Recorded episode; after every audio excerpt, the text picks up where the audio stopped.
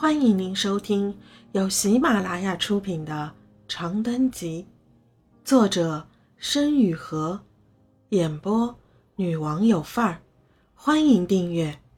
差错二，姨妈，我深一脚浅一脚的走上前去，既担忧又害怕的握住她冰凉的指尖。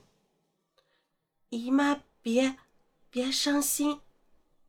姨妈回过神来，轻轻攥住我的手，低下头看我。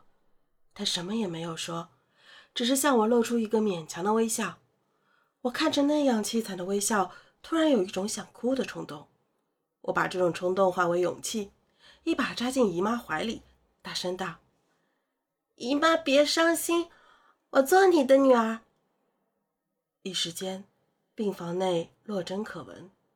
过了很久很久，久到我几乎能数出自己心跳的韵律时，姨妈终于哑声开口：“阿润是妈妈的女儿，也是姨妈的女儿。”我听到一旁外婆的啜泣声，不敢回头，就那么闷头抱着姨妈，任凭时间一点一滴流过指尖。我没有见到姨父，无论是在家里还是在医院里，这个男人都处在缺席的位置。我并非神经迟钝，亦或不谙世事，对此一无所察，而是我实在已经习惯了他的缺席。对四岁的我而言，没有见到姨父是一件正常的事，见到了他反而会令我感到恐慌。我不知道姨妈是怎么想的，但我猜她的想法应该和我不大一样。我对于姨父最深的印象发生在两件事上，其中一件就是六岁那年的生日宴。在老家，出于某种解释不清的传统，一个孩子的六岁、十二岁和十八岁生日都是值得隆重庆祝的日子，落到我身上也不例外。阿润想要什么礼物呀？外婆将我抱在腿上，于摇椅上一晃一晃。今天你要什么，外婆都给你。我想了想，高兴地说。我要一棵橘子树。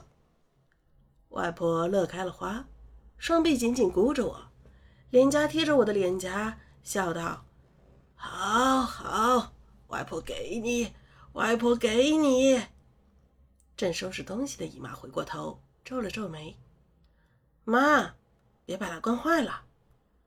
我惯我的外孙，你管得着吗？”我闻言甜甜笑了。艰难地在外婆怀里转过身，在她的鬓角亲了一口，谢谢外婆。生日宴定在街对面的会面馆里，到场的人并不太多，除了姨妈、姨父、外婆和李婉英之外，就只有几个远房亲戚和我不认识的老人。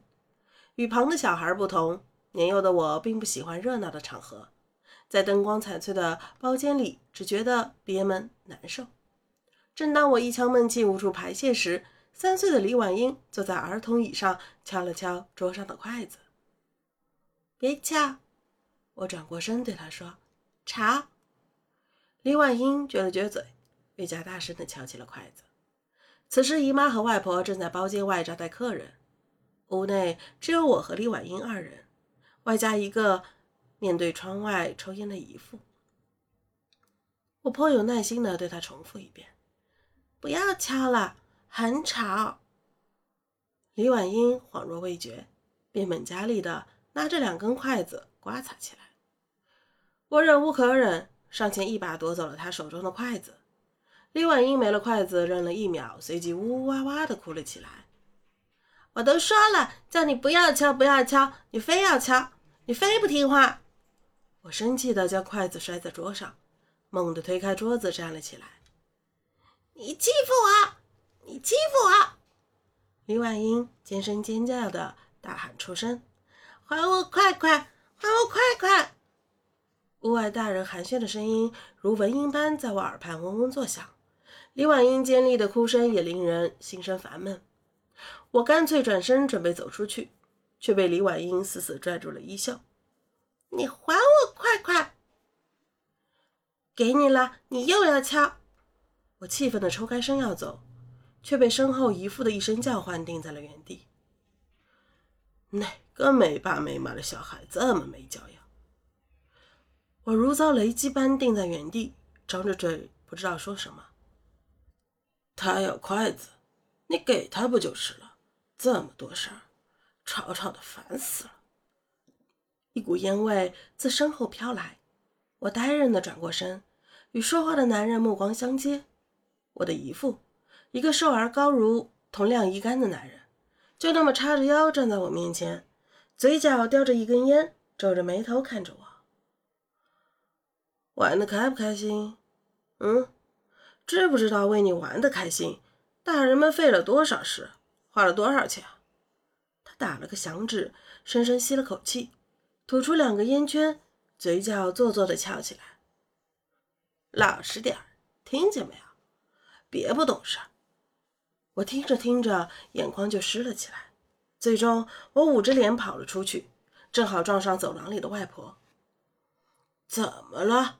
阿瑞，这是怎么了？谁欺负你了？啊，乖乖，怎么还哭了？外婆慌里慌张地掏出纸给我擦眼泪，一再问我发生了什么。这边的动静惊扰了一旁和亲戚聊天的姨妈，她也转过身，背着手俯视着我。别哭了，有事就说。我睁着湿漉漉的眼睛望着姨妈和外婆，望着外婆和姨妈。终究是一个字也说不出来。听众朋友，本集已播讲完毕，请订阅专辑，下集精彩继续。